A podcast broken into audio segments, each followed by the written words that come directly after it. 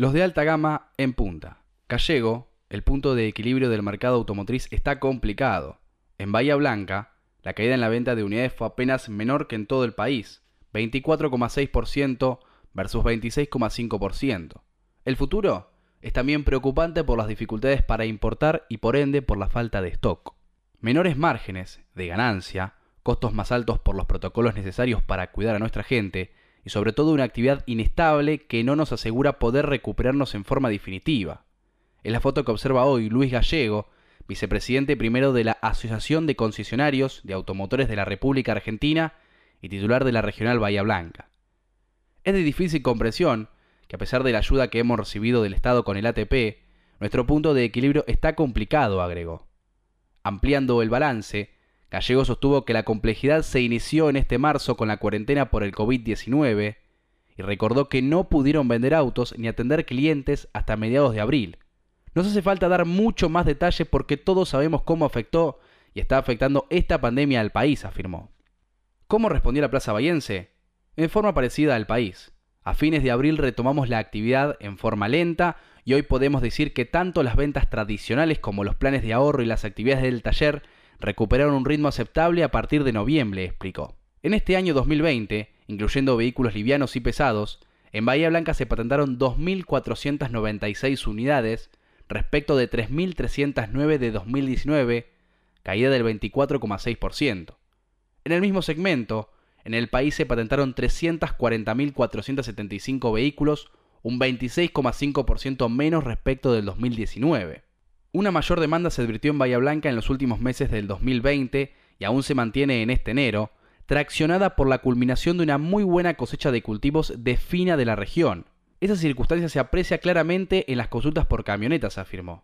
Gallego también citó los problemas de stock de vehículos porque puede trasladarse a repuestos por las dificultades para importar y aprovisionar a los concesionarios. Del otro lado, destacó que debido a la brecha de tipo de cambio, en 2020 se pudieron vender más unidades de alta gama.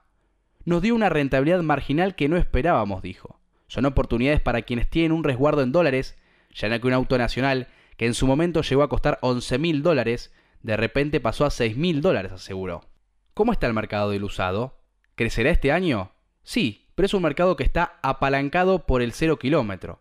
Es un círculo. El cero kilómetro sale de la fábrica y el usado sale del cero kilómetro. Uno depende de otro, y si se registran caídas del nuevo, un poco caerá el usado.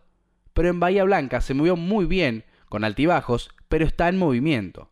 ¿Por qué la caída de ventas de vehículos pesados no ha sido tan importante? Porque se compraba con el dólar oficial. Por la brecha cambiaria, muchos hicieron una especie de renovación de flota. Es decir, se aprovechó la coyuntura como un modo de inversión. ¿Cuál es el mayor desafío del sector hacia el futuro en el mercado doméstico? Uno de ellos es una menor carga impositiva.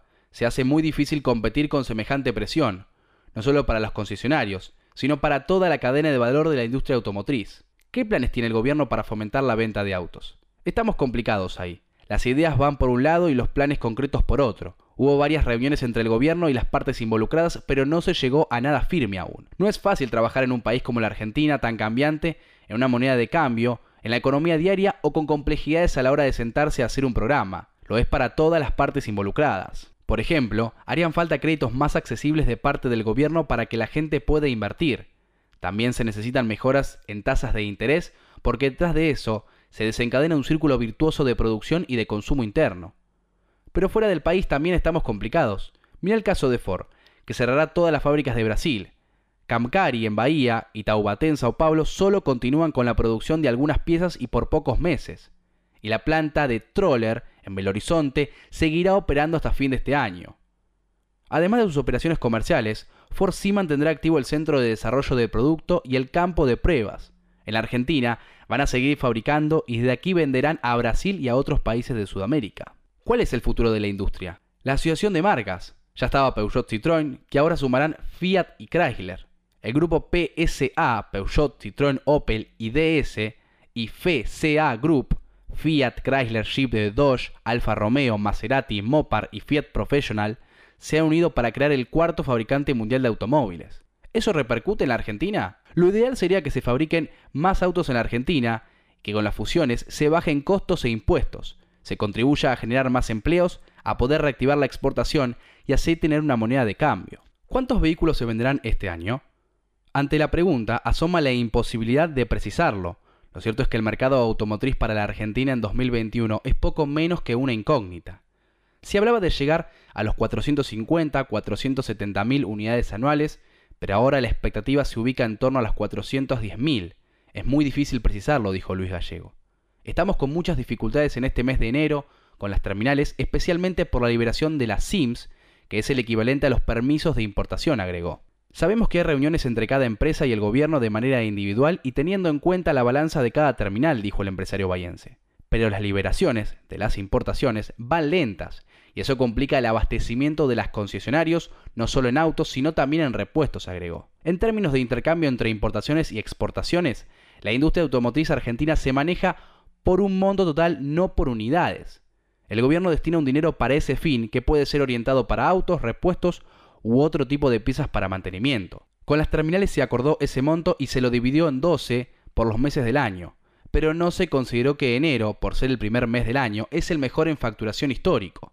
En otras palabras, hoy la demanda supera largamente esta cuatificación, acordada oportunamente, y acaso recién se regularice en un par de meses. En todo el país, con las 20.580 unidades que se patentaron en diciembre de 2020, el año cerró con 340.475 patentamientos, esto es un 26,5% menos respecto de 2019. De acuerdo con las estadísticas, hay que remontarse a 16 años, a 2004-2005, para comparar una caída semejante en la comercialización. Pero el fenómeno no solo se advierte en nuestro país. En Europa, las ventas de autos cayeron el 23,7% en 2020, es una cifra que no se registra antecedentes desde 1990, más allá de la crisis de 1993 y de 2013. Se vendieron 9.942.509 vehículos, casi 3 millones menos respecto de 2019, según lo precisó la Asociación de Constructores Europeos de Automóviles que reúne a los fabricantes de los países de la Unión Europea. España cayó el 32,3%, Italia 27,9%.